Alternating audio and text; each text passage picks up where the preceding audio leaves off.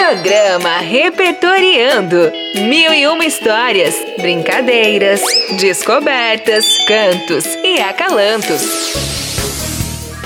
Esta é uma realização da Prefeitura de Rio Preto, por meio das Secretarias de Comunicação e Educação, em parceria com a Rádio Educativa. Oi, queridos ouvintes! Que bom que vocês estão aí para mais um Repertoriando! E essa semana chegaremos ao número impressionante de 150 programas. Não é demais?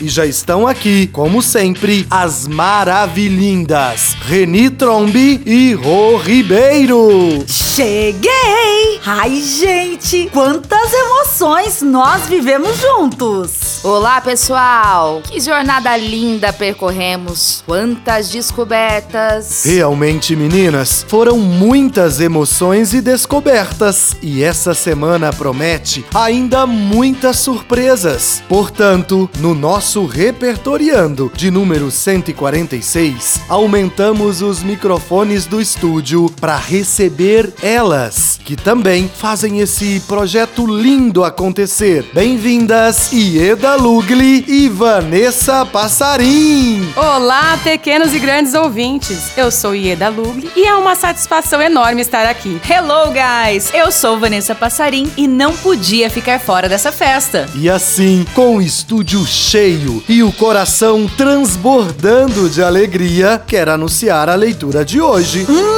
eu tava olhando aqui. Você vai trazer uma escrita feminina, Zé. Arrasou! Verdade. Estamos muito felizes com sua escolha literária. Arrasou!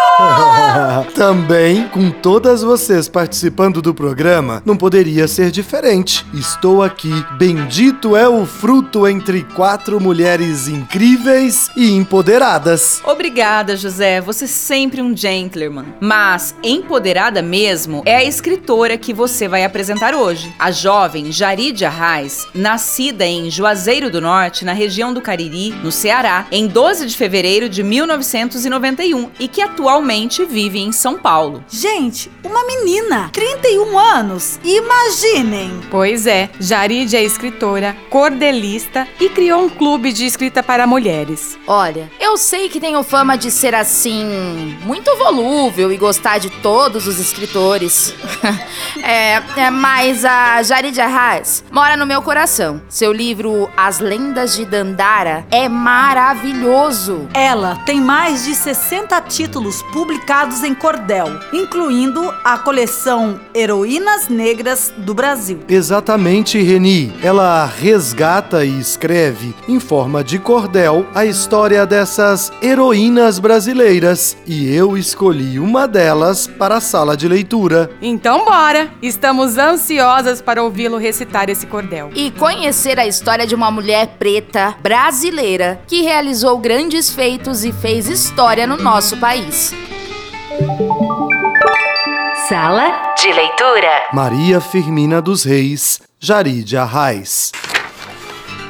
Maria Firmina dos Reis, de mulata foi chamada, mas renegou esse termo pra gente miscigenada. Reconheço-a como negra, sendo assim bem nomeada. Foi nascida em São Luís, no estado do Maranhão. Dia 11 de outubro, no país, a escravidão. 1825, no Nordeste da nação. Apesar do seu registro de bastarda carimbada, sofreu muito preconceito por não ser endinheirada e foi na dificuldade que se fez iluminada. Para ter vida melhor, com a tia foi morar. Sempre muito esforçada, conseguiu se educar, pois sabia da importância que existe em estudar. Tinha assim 22 anos quando foi ela aprovada para uma vaga numa escola onde, muito dedicada, excelente professora, foi por todos registrada. Só que Maria Firmina tinha livre o coração, defendendo com clareza que acabasse a escravidão.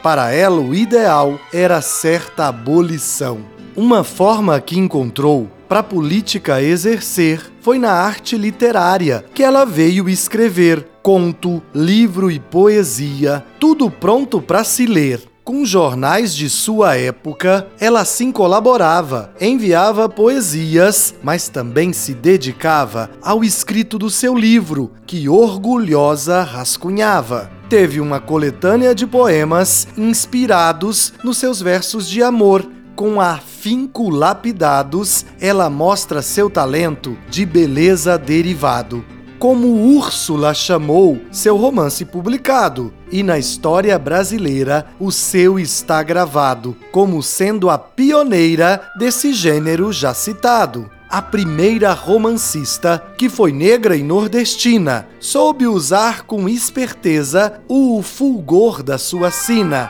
trabalhou suas palavras, mesmo sendo clandestina porque de dificuldades sua vida foi inteira, até mesmo pseudônimo foi sua opção primeira. Como uma maranhense, assinou sua trincheira. Em suas obras literárias, ela sempre demonstrou o seu abolicionismo, que na escrita assim, que na escrita assinalou, e a sua origem negra com certeza que honrou. Quando publicou seu livro, chegou mesmo a falar que não tinha educação e o prestígio elementar de quem era branco e rico, podendo a tudo comprar. Disse que era mulher e não foi para o exterior, mas assim ela escrevia e sabia o seu valor. Dava à luz esse livro com seu peito em ardor.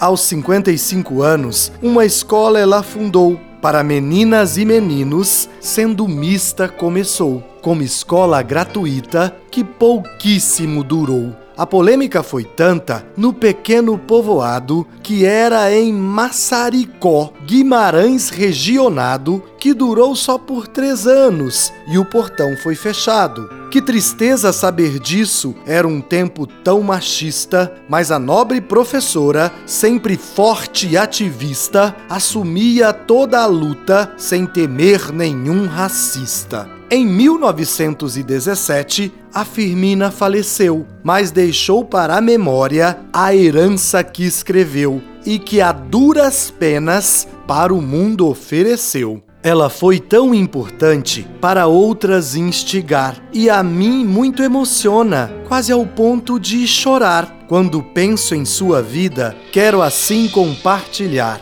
porque graças a Firmina, hoje temos esse espelho de mulher negra escritora que publicou primeiro um livro abolicionista com mais belo centelho. No entanto, me revolta o nojento esquecimento, pois nem mesmo na escola, nem sequer por um momento, eu ouvi falar seu nome para o reconhecimento. Como pode algo assim? Se a história ela marcou porque não falamos dela, nem do que ela conquistou. É terrível a injustiça que a escola machucou.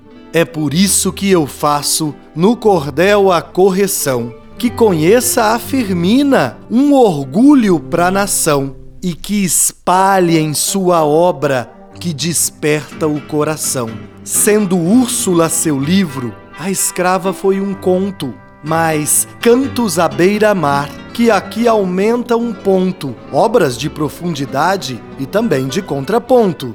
Com humildade e gratidão, quero aqui enaltecer a Firmina escritora em que eu consigo ver uma negra corajosa para me fortalecer.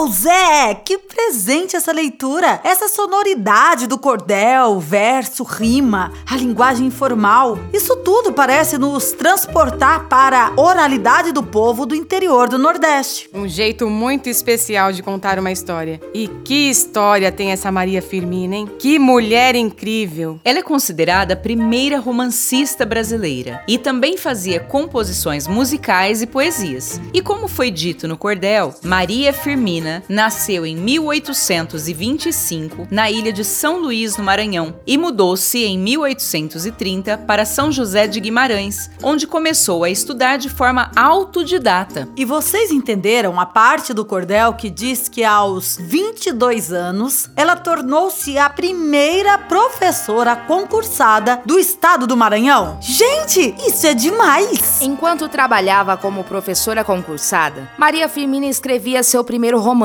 Úrsula, publicado em 1959, como primeiro romance abolicionista e primeiro romance escrito por uma mulher negra no Brasil. E quando se aposentou, em 1880, fundou uma escola gratuita para meninas e meninos no povoado de Massaricó. Gente, ela fez isso no século XIX. Maria Firmina continuou atuando como ativista na campanha abolicionista e escrevendo obras anti-escravistas até o seu falecimento em 1917. Zé, fala alguma coisa. Você ficou tão calado depois da leitura? Mas também, com nós quatro aqui, falar como, né?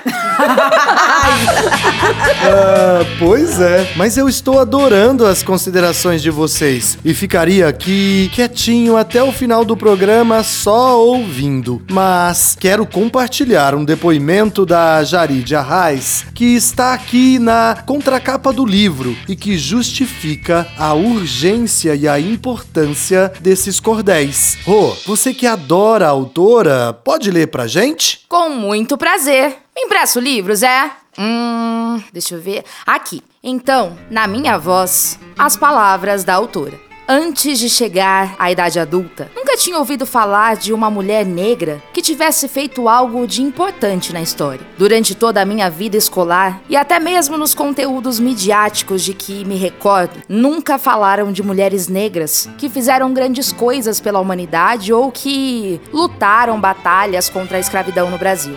Adulta, descobri nomes avulsos enquanto pesquisava sozinha, tentando resgatar minhas origens afro-brasileiras. O esquecimento dessas mulheres negras me fez criar uma coleção de cordéis intitulada Heroínas Negras Brasileiras. Quero contar essas histórias que tentaram apagar, mas que sobreviveram, nos representam e inspiram até hoje. Aplausos para Jarid Arraes e para essas tantas heroínas retratadas nos cordéis. Ô Zé, me empresta o livro? Quero muito conhecer as histórias das outras mulheres. Antonieta de Barros, Carolina Maria de Jesus. Dandara dos Palmares, Esperança Garcia, Eva Maria do Bom Sucesso, Laudelina de Campos Melo. Teresa de Benguela. Música do dia. O canto do negro veio lá do alto. É belo como a íris os olhos de Deus, de Deus. E no repique, no batuque, no choque do aço. Eu quero penetrar no laço afro que é meu e seu. Vem cantar,